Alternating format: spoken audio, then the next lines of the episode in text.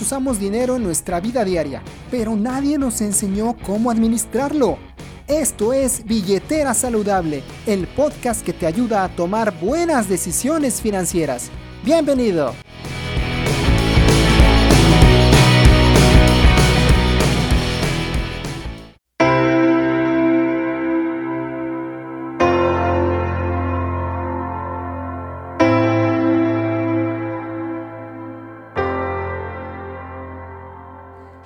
Hola, ¿qué tal amigos? ¿Cómo están? Bienvenido a tu podcast Billetera Saludable, el podcast que te ayuda a tomar buenas decisiones financieras. Mi nombre es Pepe Sarabia. Te recuerdo mis redes sociales, Twitter, arroba Pepe-Sarabia, en Facebook, Pro Educación Financiera, el canal de YouTube. Somos más de 130 mil seguidores ahí. También únete a los videos. Eh, nos encuentras como Pro TV y por supuesto el WhatsApp donde ya sabes que damos cierta orientación de forma gratuita en todos los temas de finanzas personales, educación financiera, negocios. Recuerda poner primero eh, la LADA hacia México más 521 y después el 2211 97 90 06. Y como en cada emisión te doy la bienvenida y es un gusto para mí poder platicar contigo acerca de negocios, pero vamos a hablar de negocios de cierto tipo de, negocios de forma particular, los negocios en Internet.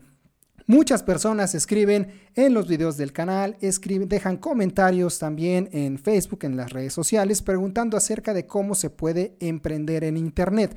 Y aunque suena bastante eh, fácil, bastante bonito y suena excelente que tuvieras un negocio, no tengas que salir de casa, todo lo hagas en tu computadora, simplemente cobres en PayPal o llegue el dinero a tu cuenta bancaria, me parece que es importante también saber todo lo que hay detrás acerca de emprender en Internet. Y para eso hoy tengo el honor de recibir en este podcast a un amigo de muchos años ya que me vio en los inicios del emprendimiento y que me tuvo mucha paciencia para enseñarme también acerca de estas cosas. Y hoy quise invitarlo porque es un hombre es un hombre exitoso en el tema de los negocios por Internet, pero qué mejor que él mismo para que nos platique qué hace, a qué se dedica, cómo hoy día se gana la vida y las ventajas. Y también hablaremos acerca de los retos de emprender en Internet. Le doy la bienvenida a mi buen amigo Adrián López. ¿Cómo estás, Adrián? Gracias por aceptar la invitación. Bienvenido. Hola, Pepe, ¿qué tal? pues un placer estar aquí contigo. Gracias por la invitación. Bueno, pues platícanos, ¿quién es Adrián? ¿Qué haces ahorita actualmente? Tiene más o menos, antes de iniciar, platicábamos, tiene ya como unos, que 10, 9 años más o menos que nos conocemos ahí, que, jugando cash flow y todo esto. Y de ahí sí tiene un rato que nos dejamos de ver, ¿Qué haces? en ese entonces me quedé que tenías una, eh, tenía, o brindabas servicios de hospedaje web, ¿no? Para pequeños negocios y demás. ¿Qué haces ahorita? ¿Sigues en el negocio? ¿Cómo estás? Bueno, pues mira, ah, sí, más o menos hace 10 años eh, andaba en esa parte de los servicios de, hospedaje web, pero sin embargo, ya se venía, ya se venía viendo esta parte de los datos en, en la internet qué pasaba dentro de, un sitio en internet para hacerlo obviamente mucho más rentable y que se consumiera más el, usuario.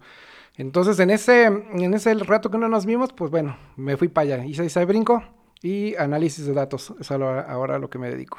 Ok, y bueno, pero hablemos, eh, ahora sí vamos un poquito hacia atrás algunos pasos. Eh, vamos a tratar de que no sea tan muy técnica la charla. Sí, luego, luego me ha pasado, empezamos a platicar y ya como obviamos que a veces las personas ya saben ciertas cosas, pero a veces no. ¿Qué, qué podemos, qué, qué podríamos definir emprender en Internet, Adrián? Porque uno podría pensar, bueno, eh, que no está mal, ¿no? No está mal, por ejemplo, este fenómeno de las nenis, por ejemplo, que venden por Face, ¿no? Que anuncian, hacen sus lives, venden muy buena actividad y que a muchas de ellas les da gran resultado. Y uno piensa, eso es emprender en Internet. ¿Qué tanto es, es cuál es el concepto correcto de un emprendedor en Internet? Pues mira, Pepe, el emprendimiento en Internet simplemente es poder ejecutar un modelo de negocio que sea rentable a través de Internet. O sea, cualquier ya sea canal que utilices Facebook, Instagram, eh, solamente puro, por ejemplo, Google Ads, todo lo que sea, pero simplemente por a través de, la web. Y ya, o sea, cualquier persona que estemos conectado de alguna forma, ¿no? Al tema de las redes sociales. Me acuerdo que en los noventas Bill Gates decía, si no tienes una página de internet, no existes. Pues más o menos así, ¿eh? Hoy en día en la economía digital todo negocio, bueno, eso lo decía Bill Gates hace en los noventas, pero ahorita yo digo que todo negocio debe estar digitalizado en esta economía digital. O sea, no hay de otra, no hay de otra. Oye, 2020 nos puso en jaque a muchos negocios físicos.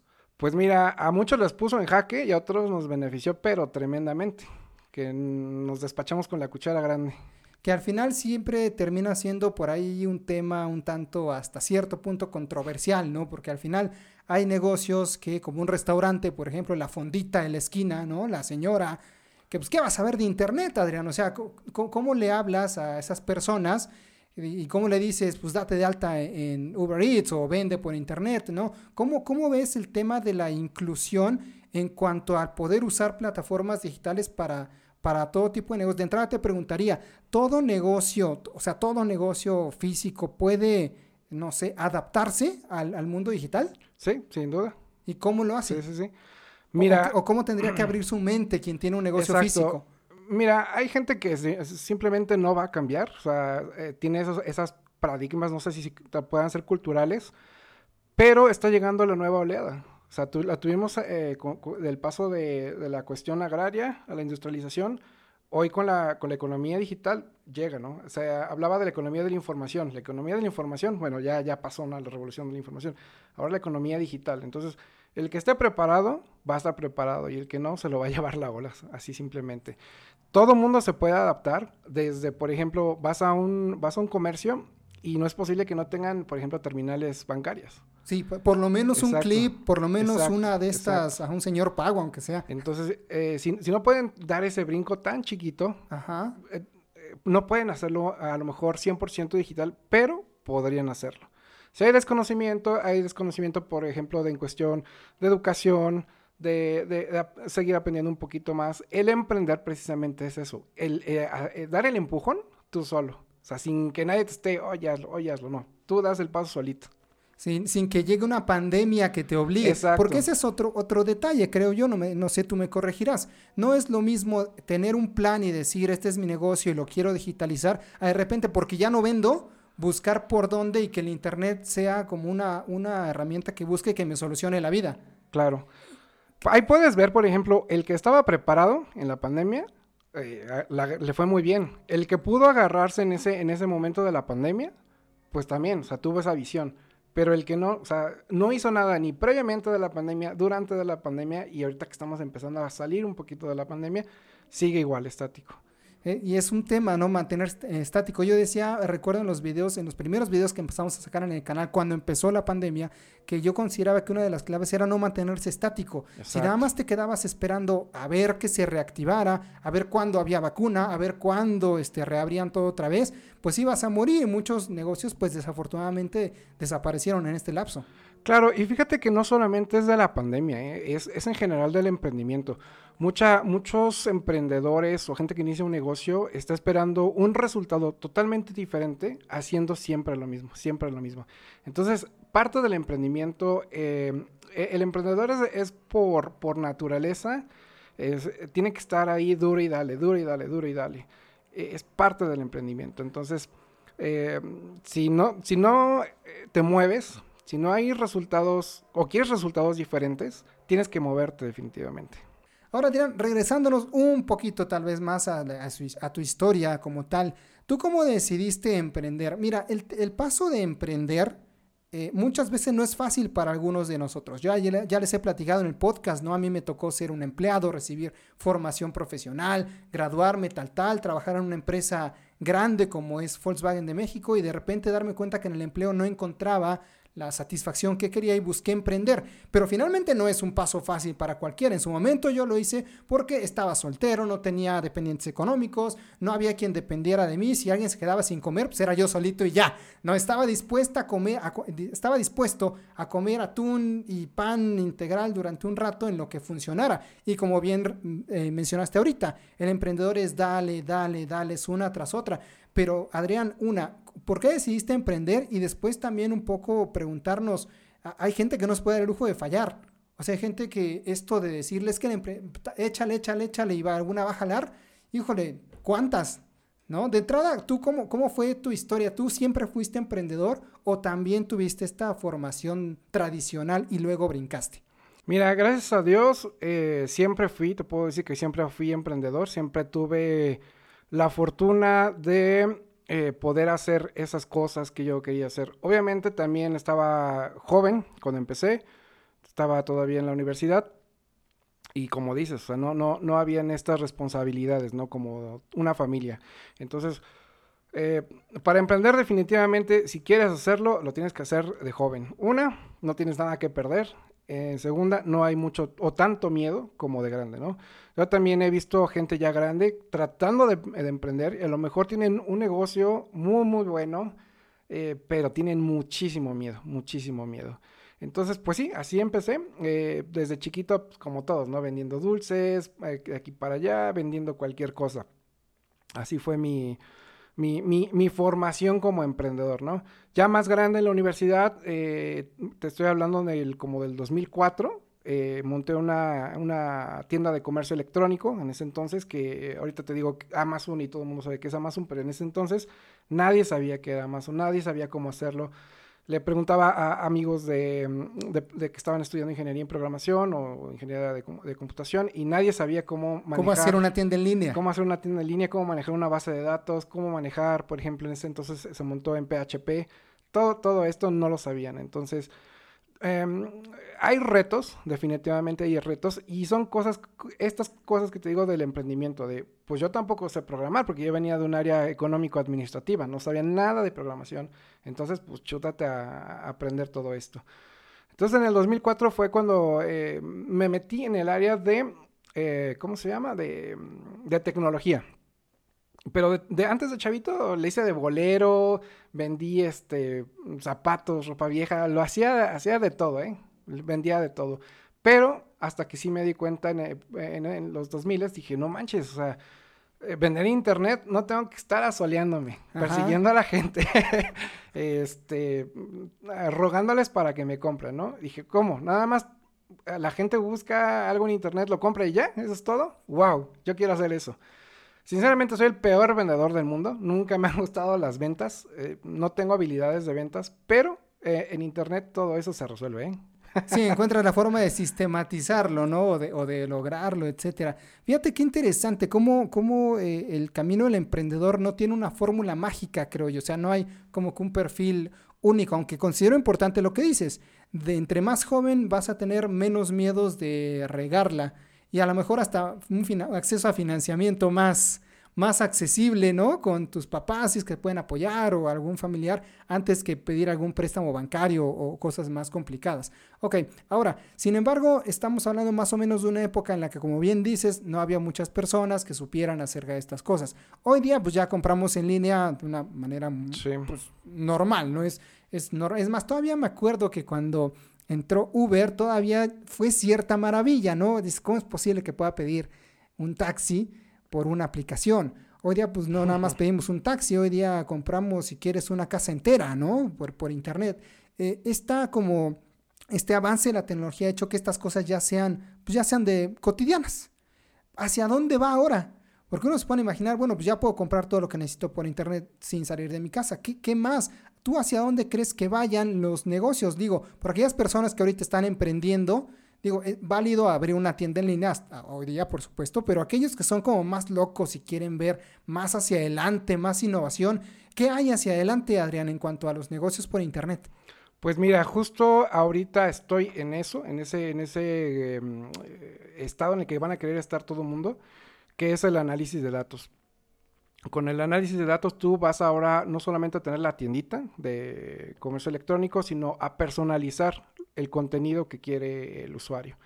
Eso es el, futuro que te puedo decir. ¿Qué es lo que hace Google básicamente con los algoritmos como YouTube y este tipo de cosas? Que de acuerdo a tus gustos te va dando recomendaciones y te mantiene ahí. ¿Es algo así más o menos? Sí, parecido, sí. Sí, o sea, por ejemplo, eh, el YouTube, Netflix, todos estos videos te hacen eh, el engagement de, del usuario, porque te están dando, dando contenido que a ti te gusta, que a ti te gusta, que a ti te gusta. El futuro, por ejemplo, de Uber, de Rappi, va a ser comida que a ti te guste, productos que a ti te gusten, pero van a saber la hora y el día en que te los van a tener que entregar. No que te los vas a pedir, a ti te los van a venir a entregar y te los van a cargar a tu, a tu tarjeta.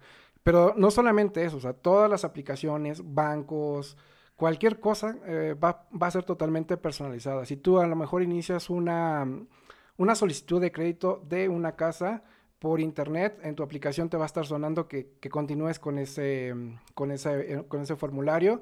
O a lo mejor si vas a un centro comercial y te detecta tu dispositivo, te va a estar dando información acerca para que, para que finalices ese, ese formulario. Y nunca ha habido dentro de la, no sé cómo llamarlo, comunidad de emprendedores como tú, emprendedores digitales, esta ¿cómo llamarlo? Como cuestionamiento en el sentido de hasta qué punto es la tecnología avanza para hacernos más fácil la vida y hasta qué punto nos está volviendo inútiles.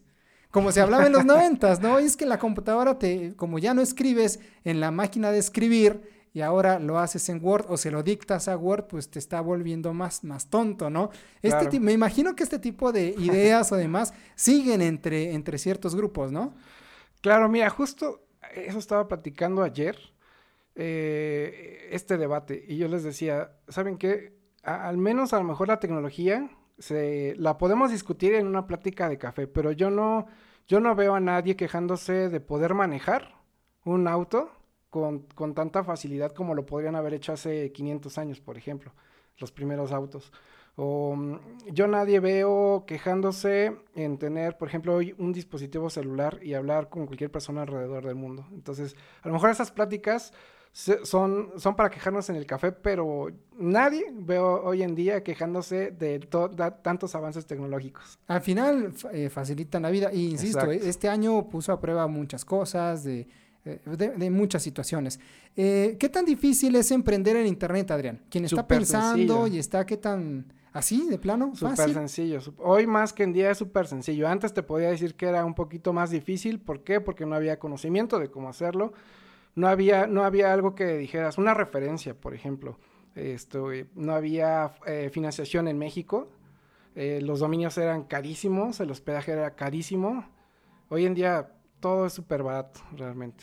Pues mira, Adrián, de hecho, nada más ahorita lo que estamos haciendo, o sea, grabar un podcast, generar un canal de, de, videos en YouTube, hoy día, ¿no? En 2021, pues digo, como casi todo el mundo tiene un celular, o digámoslo así, todo a toda aquella persona que tiene un celular podría emprender en Internet hoy día, ¿no? Claro, sí. Ahora, ¿e-, ¿es, lo mismo emprender que vender por Internet?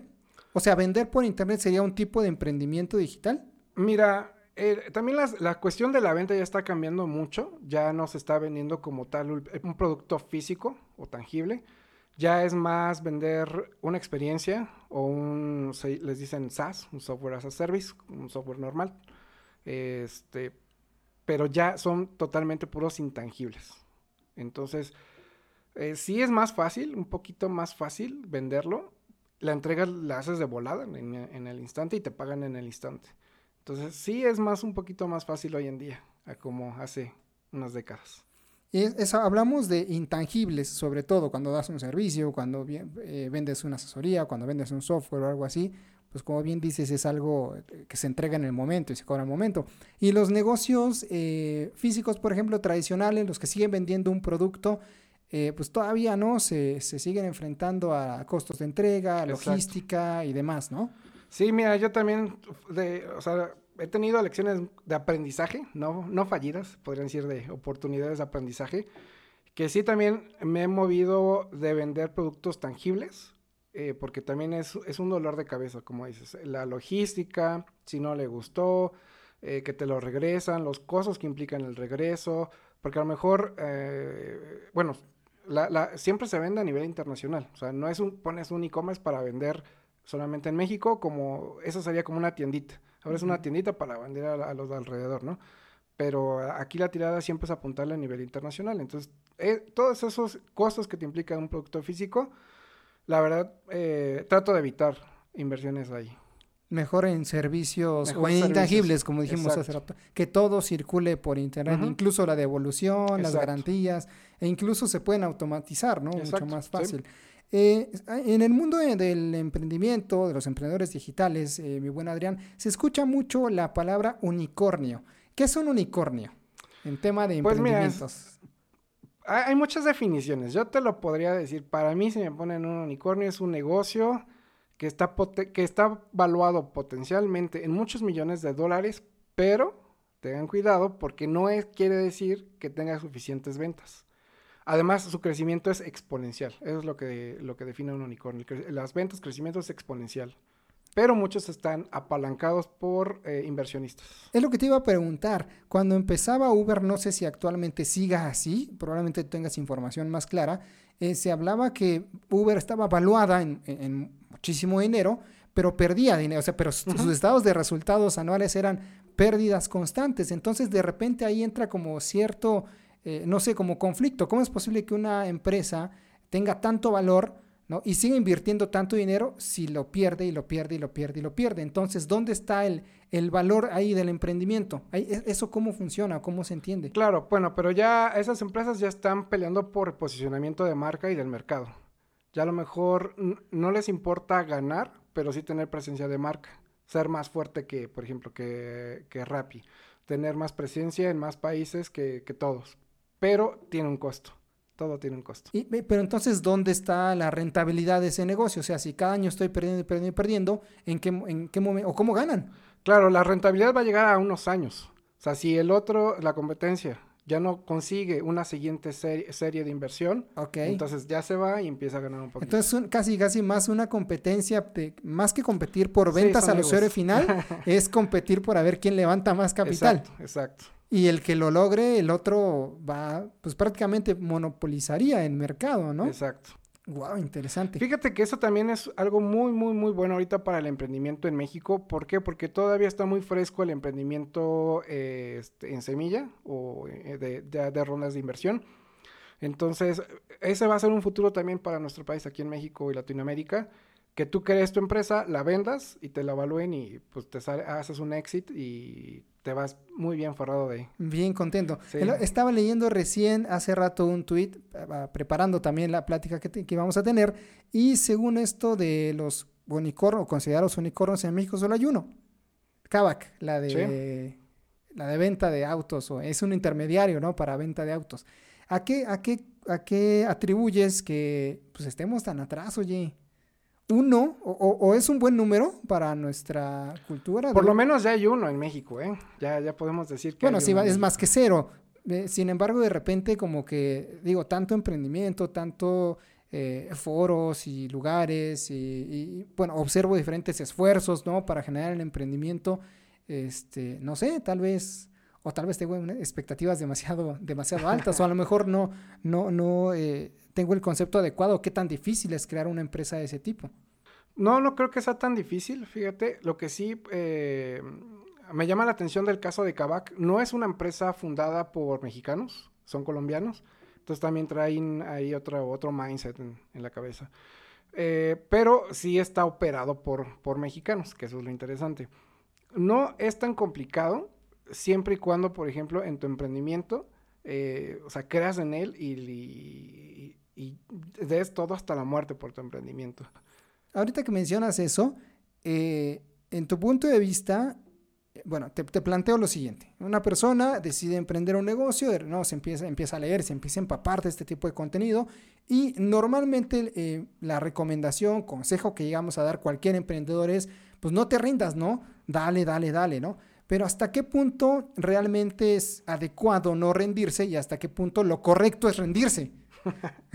¿Cómo, cómo, cómo identificar esa, e- ese punto donde ya deja de ser eh, persistencia, ya es necedad en un modelo que no jala? ¿Sí Claro, me explico? sí.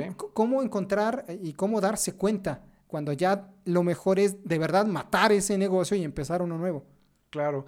Mira, yo lo viví de las dos etapas, ¿no? Desde el vivirlo y desde el aconsejarlo. El- de entrada, todo mundo, yo creo que en un emprendimiento, todo mundo eh, cercano a ti te va a decir que eso está mal. Entonces, cuando, Sí. cuando brincas esa parte, ya, ya vas adelante más que nada, porque debes de creer en ti. Ya cuando eh, gente que, que está haciendo negocios contigo te empieza a decir, eso está mal, pero te quedan dos o tres contigo, puedes seguirle todavía. ok. Ya cuando hay clientes que te empiezan a decir, oye, ¿sabes qué? Tu producto, tu servicio está mal, ya empieza a preocupar. Clientes, Sí, clientes, usuarios. clientes, Ajá. clientes. No el compañero, no, No, el no. compañero. No. porque pues el cliente es el que te deja la lana, Claro, ¿no? ok. Ya cuando no haya nadie contigo, estés solo, o sea, todavía hay una esperanza, ¿no? Todavía hay una esperanza, puedes seguirle. Pero ¿cuándo decir? A lo que me preguntabas, ¿cuándo decirlo? Pues ya cuando pasen, no sé, unos 3, 5 años y sigas haciendo igual y estés en el mismo estado igual, ahí sí ya tienes que renunciar, aceptar tu derrota y empezar a hacer otra cosa. O como se dice, eh, pivotear, ¿no? Sí, exactamente. Modificar el modelo de negocio. Sí. Hay una, me acuerdo, ¿no? Cuando nos conocimos, que tú me enseñaste eh, eh, en una metodología de emprendimiento, la, el Lean Canvas. ¿no? Sí, sí, sí. Y el Lean Canvas, eh, básicamente, dentro de muchas cosas que trae, tienes que hacer experimentos, ¿no? Y trabajar con tu producto mínimo viable, ¿no? Y desarrollar algo no muy caro, empezar a testear en el mercado, etcétera. Pero una- uno de los mensajes que yo capté de esa metodología es, pues, tratar de observar las diferentes variables, riesgos, ¿no? Como tipo FODA, amenazas al modelo de negocio. Pero la pregunta es, eh, es, ¿no crees también que a veces un demasiado análisis o un eh, vamos y no jala, vamos, podría te- o terminaría eh, siendo o generando más miedo, ¿no? Y termina siendo contraproducente hacer tanto análisis? Cu- ¿Cuál es la mejor manera? Es agarro y me aviento, porque aquí en México tenemos mucho el, ya sabes cómo, pues me aviento y tengas. Y a veces sale, ¿no? Y hay otras formas de ver lo que es, ¿no? Analiza, checa todo lo que puede pasar antes de aventarte. ¿Cómo crees que sería la mejor manera de hacerlo? Mira, mucho análisis también quiere decir parálisis. Entonces, si hay que analizar el negocio, hoy en día te digo, ¿sabes qué? Traes un negocio en internet, ok, pruébalo y eh, trata de agarrar tus primeros 10 clientes. Pruébalo es vender. o sea, sácalo al mercado Sí, y vende. sí. Como, O sea, a- siempre llega eh, conmigo gente para aconsejarla y si, le- y si les digo, está muy bonito, está muy padre tu proyecto, pero ¿cuántos clientes tienes? No, pues ninguno. Bueno, pues véndelo, véndelo a tus primeros 10, ve qué te dicen, a lo mejor no es el producto que realmente ellos están buscando, pero sal y vende. Luego regresan y, oye, pero ya vendiste tus 10, ya. Bueno, ahora ve por 100. Y ahora ve por mil. O sea, cada vez estar vende y vende y vende y vende, tratando de vender, analizar lo que realmente quiere eh, el mercado y ver si el producto vende. Eso sería. O sea, la- al final las ventas, eh, o sea, eh, la respuesta del mercado es la que nos va a decir sí por aquí, o de plano no, o cámbiale, ¿no? O Exacto. ajustale y demás, ¿no? Encontrar cosas diferentes o, ver cómo sí funciona la gran idea. Ahora, ahorita dijiste algo bueno, ¿qué tal si es lo que el cliente no, no es lo que el cliente quiere? Por ahí seguramente te has encontrado eh, un meme o frase, ya sabes, imagen en las redes sociales que dice que si Henry Ford le hubiera preguntado a la gente qué es lo que quería, le hubieran dicho pues más caballos jalando la carreta, ¿no? Cuando él en su mente tenía el, el motor de combustión interna. Entonces, ahí se contrapone un poquito, ¿no? Porque si encuentras a alguien o hay alguien tremendamente innovador, pues no hay mercado que le diga qué es lo que quiere, ¿no? Sí, sí, sí. No, la, la idea también es adaptar el negocio con el estándar, eh, ofrecer el servicio que el estándar necesita el cliente. No, obviamente vas a personalizar tu negocio para cada cliente. Sí se podría, sí se necesita, es más esfuerzo, pero tener un mínimo común eh, viable eh, de, producto. Nosotros le llamamos el, producto mínimo viable, que es como un estándar de producto. Obviamente, si el, cliente entra de, esto, de- de- dentro de la franja del servicio que está requiriendo, obviamente va a ser tu cliente. Si no, pues igual, no va a ser tu cliente. Y más o menos cuánto tiempo te tardaste en encontrar ya tu modelo, pues ya el que dijiste, siempre es perfectible, ¿no? Siempre es mejorable. Claro. Pero ya de encontrar el, el negocio que dijiste, ya, o sea, este, ahora sí lo puedo nombrar un, un negocio de a de veras, ya no es proyecto, ya no son pruebas, ya es un negocio real. Por ejemplo, ¿tú cuánto te tardaste? Pues mira, siempre dicen que, que el éxito es un, es un ratito que tarda 10 años en llegar. Y más o menos me tardé 10 años en estar duro y dale, duro y dale, duro y dale.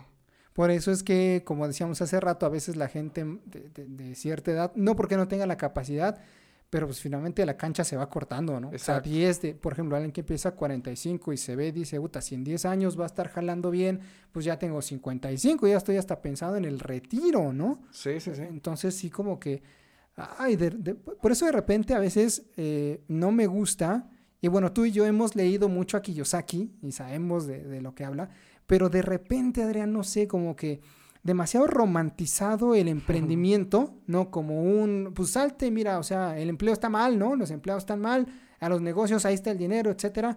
Eh, romantizarlo demasiado, o sea, tampoco es así, ¿no? O sea, creo que también es importante hablar de los desafíos, de las problemáticas, de las noches que no se duermen, de los días que se come mal, de cuando no puedes salir, de, o sea, creo que todo emprendedor hemos pasado por ese rato de, ay, aprieta la cartera, ¿no? Entonces, eh, no es con el objetivo de dar miedo, pero creo que sí también hay que ser equilibrados en cuanto a no romantizar demasiado el emprendimiento, ¿no crees? Exacto. Mira, lo que te puedo decir, eh, o sea, ya hablando sin, sin trapos en, la boca, sin tapar nada, el emprendimiento es muy difícil, la verdad. Muy, muy, muy difícil. Eh, recomiendo empezar chavo, ¿Por qué? Porque tienes eh, en primera más campo, como, como mencionas. En primera tienes todo el, tiempo para dedicarle a tu emprendimiento. No es lo mismo empezar de grande, que a lo mejor tienes un empleo y dedicarle 10% a tu emprendimiento, pues no es lo mismo, ¿no? Un 10% todos los días, una sí, hora. Si el 100% son 10 años, ahora el 10% Exacto. más canijo. Entonces, sí, emprender es muy difícil, te vas a limitar de muchísimas cosas, te vas a limitar. Eh, vas a trabajar 7 eh, días de la semana, 24 horas, va a haber días que no vas a dormir, eh, pero todo esto debe de estar acompañado de la pasión que tienes por, por sacar ese emprendimiento. O sea, te van a decir loco, te van a decir que eso no sirve, te van a decir que ya mejor dedícate a otra cosa. vas a sacrificar muchísimas cosas con la familia, vas a sacrificar este, momentos pero todo eso tiene realmente al futuro una recompensa muy, muy grande. Si alguien ya tiene, por ejemplo, ya cierta responsabilidad, digámoslo así, ¿no? Una persona sale de la universidad, lo que sea, tiene un empleo, entra en esta dinámica y, de repente pues ya, no está a gusto en el empleo, ya es, ya, ya, no, definitivamente, definitivamente es algo ya muy estresante y demás. Y dice, bueno, y ven el emprendimiento como una una ventana, ¿no? Una forma de hacer algo diferente. A lo mejor no pretende ser el siguiente unicornio, ¿no? O sea, no quiere ser el gran empresario, ¿verdad? Pero dice, sí por lo menos tener una, pues una vida un, tanto más agradable o que al menos lo que esté haciendo todos los días, pues le guste, ¿no? O se dedique. Eh, hay, como, o, tú crees que podría haber algún tipo de, de estrategia donde generes como cierta red de salvación para poder hacer este, este tipo de traslapes de empleado a emprender? Mira, te podría decir que, siendo empleado es la forma más fácil de emprender. En primera, porque tienes tu red de seguridad, ¿no? Que es tu, sueldo.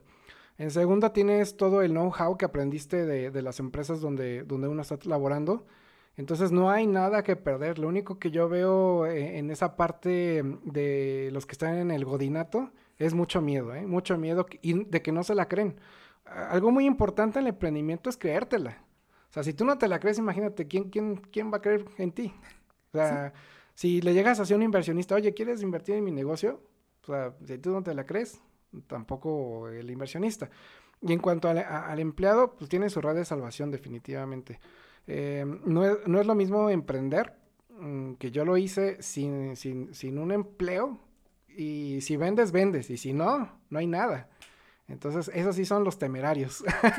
que, ahí también hay un tema que de repente me he puesto a pensar, porque efectivamente un empleado tiene esa red de salvación. Sin embargo, aunque podríamos decir, como mencionas, es más fácil, al mismo tiempo creo que se puede volver la peor limitante. Yo lo veo así, si, si yo tengo mi sueldo seguro y fijo, como bien dices, si, si truena el emprendimiento no pasa nada, pues precisamente porque no pasa nada, tal vez no le pongo el 100 de atención. Cuando eres un emprendedor que es o vendes o no comes, pues te mueves, o sea, ves cómo y vendes, ves cómo y sales y si ahorita no jala tu idea inicial, pues mientras vendes pepitas o mientras boleas, haces algo para sobrevivir. Entonces, no sé, hay ahí algo curioso, ¿no? De, la vida que si, tienes demasiada seguridad, pues pierdes, creo, eh, motivación para hacer algo arriesgado como es, no, bueno, sí, arriesgado como puede llegar a ser emprender, ¿no? Claro. Sí, mira, algo tiene ahí en especial el godinato, yo sí lo bauticé, que realmente ciega, ciega a la gente, o sea, Yo he conocido a gente muy, muy, muy talentosa, o sea, gente que sabe, tiene maestrías en programación y digo, no manches, saben muchísimo más que yo, que podrían hacer lo que yo hago, mira, en tres días yo creo, o sea, muy, muy inteligente. Pero sí, a lo mejor entra ahí la parte del conformismo, la parte de que estoy a gusto, la parte de, de la zona de confort. Esta parte tú dices, así estoy bien, no pasa nada. Que al final no necesariamente es malo. No es malo. O sea, hay gente que es, contenta en su trabajo y perfecto, ¿no? Sí, sí. Por eso, por eso yo no cuestiono tanto, o sea, esta parte del, del godinato. O sea, si, si estás bien ahí, perfecto. Pero nada es seguro. Nada es seguro y yo creo que el pero vendría, bueno, si estás, si realmente estás contento ahí, pues haz carrera, jubílate y todo.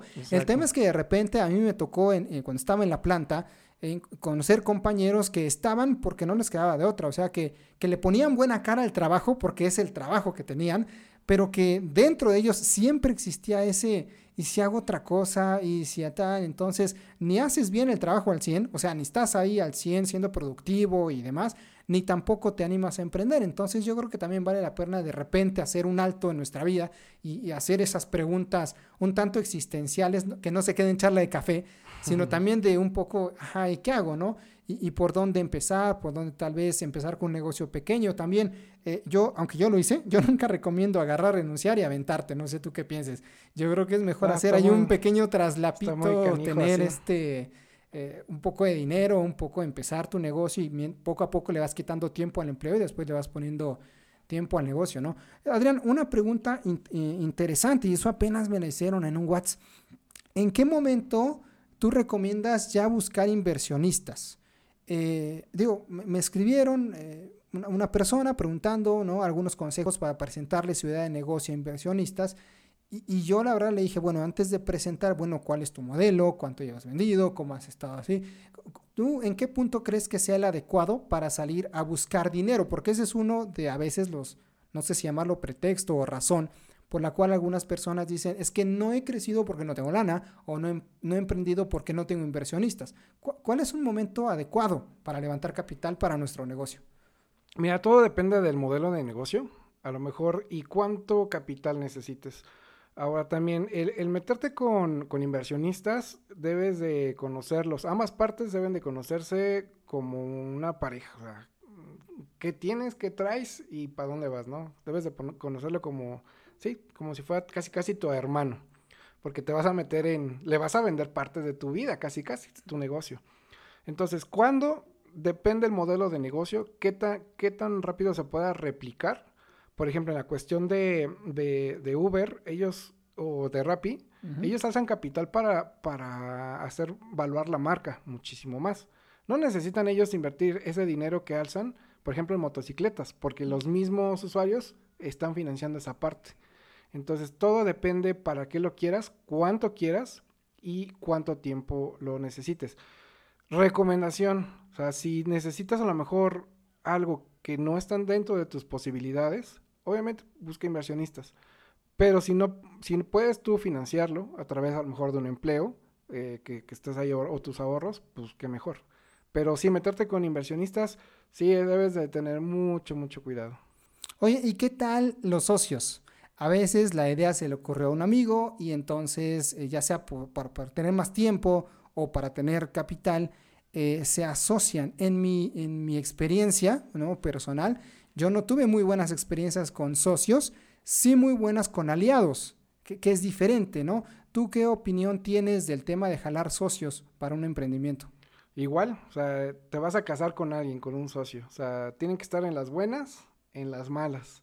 Casi, casi hasta irse a dormir juntos, porque van a pasar ahí días enteros y desveladas, ¿no? Pero sí debes de conocer muy bien a la persona, o sea, no nada más decir, soy tu cuate de palabras, o sea, soy tu cuate, eh, en las buenas y en las malas, como cualquier pareja. Sí, cuando caen las pérdidas, cuando no se vende, cuando hay que atender tal cosa o un, reclamo del cliente. Exacto, oye, si no se vende, pues no se vendió y no hay que comer y pues no vamos a comer los dos. Entonces, sí es bueno, realmente es muy bueno. Obviamente, un socio apalanca y te, te suma, pero debes de conocerlo al 100%.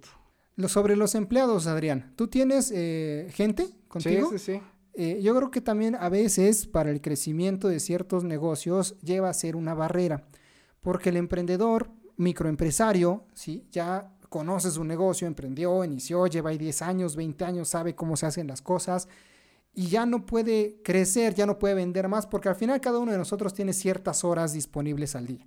Así sean servicios, clases, asesorías, al final tenemos 24 horas y deberíamos dormir 8, ¿no? Entonces, y algunas para comer y bueno, eso ya lo sabemos. El tema de los empleados. Quien tiene esa barrera y dice es que no puedo contratar, no encuentro gente, la gente no quiere trabajar, la gente es floja eh, o no puedo pagarlo. Eh, ¿cómo, ¿cómo, dar ese salto a quienes, a quienes están en esa situación? ¿Tú cómo lo manejaste cómo le hiciste para, para poder contratar gente? Y después que la tienes además para pues de alguna forma tratar de reducir esa rotación, porque al final es un costo, entra gente, capacitas, a las dos semanas encontró un trabajo mejor, o mejor para ellos, o mejor pagado, ya se te fue, vuelve a sacar tu anuncio, vuelve a juntar, ¿sí me explico? Todo este relajito, ¿cómo, cómo qué, qué, no sé, qué recomendación nos podrías dar? Híjolas, mira, ya cuando llegas a empleados es otro dolor de cabeza. otro más. otro más. En cuanto a cuando eres, este eh, gente de, negocio o, emprendedor. ¿Por qué? Porque tú ya estás súper bien entrado. O sea, ya para contratar a alguien es porque ya el negocio va muy bien. Tú ya empezaste desde barrer todos los días tu negocio. O sea, eh, ¿sabes lo? Te, interrumpo, perdón, porque a veces dicen es que para arrancar luego, luego contrato. Entonces, lo mejor es que el emprendedor arranque solito. Ah, sí, siempre, siempre. Tú, la vas a, tú vas a usar todos los sombreros en tu emprendimiento cuando... De a todólogo. Sí, de Ni modo, hay que jalarlo. Tú barres, tú cuidas, tú despachas, tú vendes tú resurtes, tú vas a dejar los paquetes. Incluso en las franquicias, cuando alguien adquiere una franquicia que se supone ya trae un sistema, también debería estar ahí metido. Sí, sí, sí. Ok, ahora sí, perdón, es que me salió la idea. Entonces, también, bueno, decíamos que también es un dolor de cabeza eh, los empleados. Em, sí, o sea, encontrar a gente ya de entrada, encontrar a gente que, que tenga esa misma visión o que puedas amoldarlo y que tenga la capacidad, el conocimiento, y que se ponga la camiseta es muy, muy, muy difícil encontrar a gente. A lo mejor encuentras a gente que se pone la camiseta, pero no tiene todo el conocimiento, o tiene el conocimiento, pero llega tarde, o, llega muy temprano, pero definitivamente, pues no, no, no, no tiene, mm, por más no tiene talento para no eso. Tiene talento. Entonces, obviamente, pasé por lo mismo, ¿no? Eh, la pregunta de, oye, pues ya contrato, no contrato, voy a poder pagarles, no les voy a poder pagar. Entonces, lo que a mí me sirvió mucho eh, fue empezar a contratar a practicantes. Entonces, en, esta parte del practicante, yo decía, bueno, eh, por un lado, ellos van a estar practicando, es gente que tiene cierto conocimiento ya técnico, no, obviamente no son expertos, pero tampoco voy a poder yo pagarles algo como a un profesional. Entonces, hice como ese batch. Eh, cada, cada semestre iba a las universidades, iba a, este, solicitar a, chicos y llegaban unos talentos en bruto, pero dices, wow, qué barbaridad. Entonces, así, así he ido también consiguiendo a gente como practicantes. Eh, obviamente sí me tengo que chutar a, a, la gente que no tiene cierto talento que nosotros buscamos, y decirle, pues bueno, pues aquí estás de practicante, te pago algo, aprendes, muchas gracias por todo, estuvo muy, muy bien, ahí nos vemos, ¿no? Y los que están muy, muy, muy, con muchísimo talento, muy alineados a lo que queremos, seguimos con ellos todavía. Adrián, tú eres experto en tema de negocios por internet, estás muy ligado a, a todo lo que es tecnología y demás. ¿Qué opinión tienes acerca de las criptomonedas? Hay muchos mitos y demás. Sé que no eres eh, o, no te especializas en el área económica o financiera como tal, pero pues finalmente es un tema donde pues prácticamente los dos mundos se, se están uniendo, ¿no? Eh, ¿Qué piensas acerca de la, no sé cómo llamarlo, moda, burbuja? burbuja podrías llamarlo. Mira, no sé qué pasa, pero en internet cuando le ponen algo a un, un nombre así medio sofisticado, todo el mundo le quiere meter lana a eso, aunque no sepan qué es, pero suena bonito. Mira, criptomoneda. No es más que es un medio de pago, no tiene valor por sí mismo, entonces yo por eso no lo recomendaría. Si fuera algo que tuviera un, valor intrínseco innato, podría decirte que ese, es bueno, pero muchas de estas simplemente son medios de pago. Como cuando usas PayPal, por ejemplo, cuando como si PayPal creara su token, digamos así, su que moneda. Lo va a crear, ¿eh? Que lo va a crear. Facebook también estaba haciendo la, ¿cómo se llamaba? Ya no me acuerdo, pero medio escuché la noticia que estaba desarrollando su su criptomoneda y todo esto. Eh, hay algunos expertos que dicen, bueno, eh, podrá subir. Ah, por cierto, los tweets de, de, este, de Elon Musk, por ejemplo, ¿no? Que de repente, mango, si se va ajá, al cielo. Eh, ya a veces alcanza cantidades tremendamente exorbitantes. Yo creo que también depende del punto de vista, ¿no? Hay especuladores, ¿no? Como en todo, como en un casino, ¿no? Que pues, a, lo mejor obtendrán ganancia. creo que rescato muy bien lo que dices. Si no sabemos de qué se trata, pues automáticamente se vuelve de riesgo, ¿no? Exacto. Es como en un emprendimiento, si entras a un negocio que desconoces, pues está canijo, ¿no? sí. Muy complicado. Eh, Adrián, ya casi para terminar, ¿qué, recomendaciones nos darías antes de emprender? En general y por supuesto en Internet, ¿no? A esa persona que está ahí en el por dónde empiezo, ¿no? En que está en la dudita de lo hago o no lo hago. ¿Qué recomendaciones podrías dar de, ¿Qué, tenemos, ¿Qué tendríamos que saber? ¿Qué tendríamos que prepararnos antes de emprender, antes de aventarnos al agua? Pues mira, la recomendación siempre que yo siempre doy es háganlo. O sea, tú no sabes qué, qué, va a poder pasar. A lo mejor le vendes a una persona que ni tenías pensado en venderle o, le ibas a vender, no sé, mil pesos y te acaba comprando 10 millones, ¿no? Entonces no sabes qué, qué, qué, qué te va a pasar en ese caminito de ir a ofrecer algo y no sabes cómo vas a acabar, ¿no? Entonces, siempre digo, hazlo, hazlo. A lo mejor tú vas vendiendo el producto, pero acabas en, otro lado muchísimo mejor. Entonces, hazlo, simplemente eh, quítate el miedo, que, es lo que va a pasar. Siempre vas a fracasar. Lo más seguro es que te van a decir que no, es lo más seguro. A lo mejor, ¿qué tal si todos te dijeran que sí? Pues bueno, ya le hiciste, ¿no? Pero simplemente hazlo, hazlo, hazlo tienes que estar con los, con los oídos, con la, con, con la vista, con todo, con todo muy, muy abierto, muy atento, porque a lo, mejor si le ibas a vender una cosa, puedes observar que necesita otra cosa de mucho más valor. Entonces simplemente hazlo, pero siempre ve atento. O sea, abrirse a la posibilidad, básicamente. Si nos quedamos sentados en, en la sala de la casa pensando o platicando los proyectos en la borrachera, pues ahí se quedan. Sí, no, pues así muchos. ¿Cuántos negocios exitosos se, gestan en los bares? Sí, en los bares y en el Excel. ah, claro, en el Excel. Por cierto, ya, ahora sí, de veras, ya para terminar, ¿cuál es la diferencia entre un plan de negocio y un modelo de negocio? El plan es algo escrito que vas poniendo en un papel para inversionistas. Vamos a hacer el primer año esto, el segundo año esto. Vas haciendo como el mapa de algo que ni siquiera sabes que ya pasó o va a pasar. El modelo de negocio es algo dinámico, se va adaptando. no es en el papel, es en el hacer, en el que hacer de la operación de todos los días de un negocio y lo vas adaptando.